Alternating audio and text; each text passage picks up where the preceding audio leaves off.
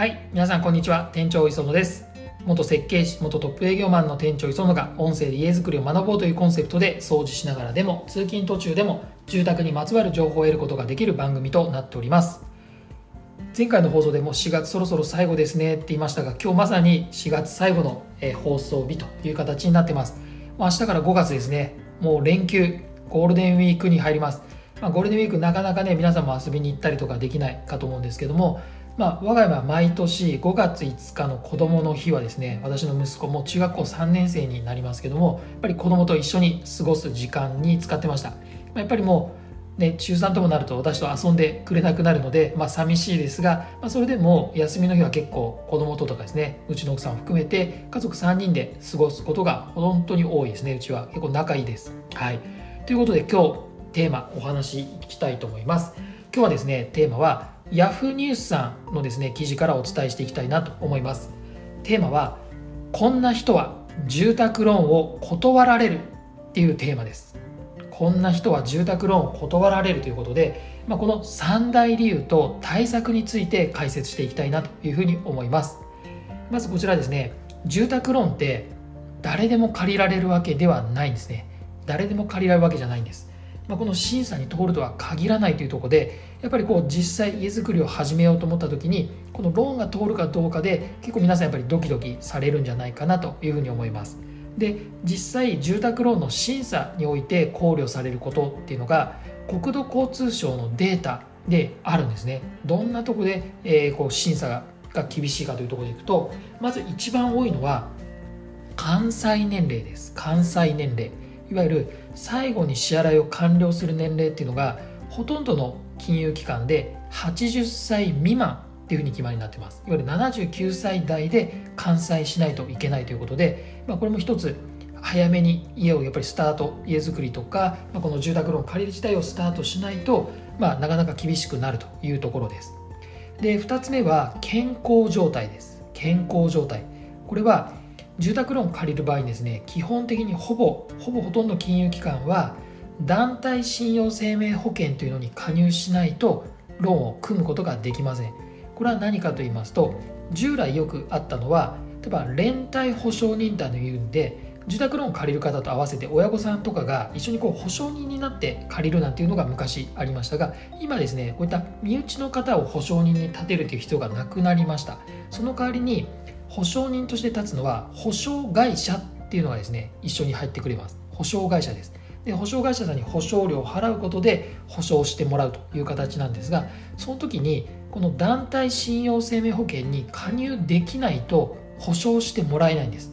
なので健康状態で引っかかってしまうと場合によっては住宅ローンを組むことができないということもあるのでこれ関西年齢と合わせてになりますがやはりですね年齢がこうちょっと、まあ、高くなるとやはり健康状態にも何かしらやっぱり影響が出てくることもあるのでやはり若いうちに健康なうちに家づくり進めるのがいいんじゃないかなというふうに思います、はい、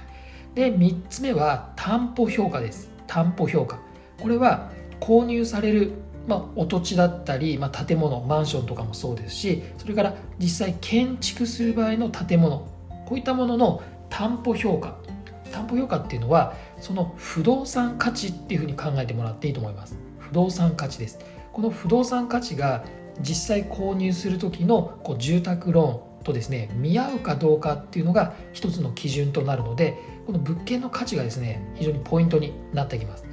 ただですねほとんどのケースほとんどのケースでこの担保評価があの足りなくて借り入れができなかったっていう方は私の経験からはいらっしゃったことはないです。ただやっぱり唯一聞くのはですねあの建て替えの方でちょっとまあ市街化調整区域とかなかなか家をこう建てづらい地域に関してはやはり評価が落ちてしまうのでそういった場合は借りづらくなるというのもあるそうですがそれでもまあ大抵通っているのでこの担保評価ですね正直私はそんなに気にしなくてもいいんじゃないかなというふうに思います、はい、でそれ以上に大事になってくるのがご本人の属性です。ご本人借り入れされるご本人の属性が非常に重要になってくるかなと思います。で属性のチェックするときには4つのポイントがありまして1つ目は年収です。年収。これはま、通常皆さんのこう年収でいうと、まあ、年間の収入の税込みを表してます。税込み年収です。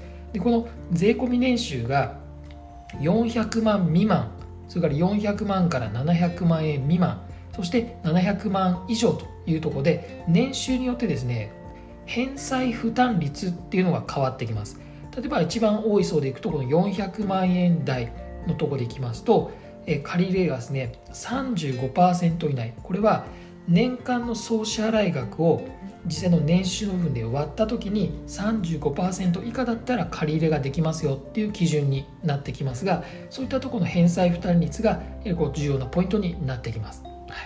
で例えばですけどねシミュレーションでお話しすると年収500万円の方が月10万円年間120万円で借りると割る年収500万すると24%となるので借り入れは OK になってきます。で対して月15万円の借り入れをしたよという場合は年間にすると180万円割る500万すると36%になって35%を超えてしまうのでこれは借り入れができませんよというところになってきます。あともう一つポイントは返済負担のですねこの返済負担を計算する時の金利っていうのは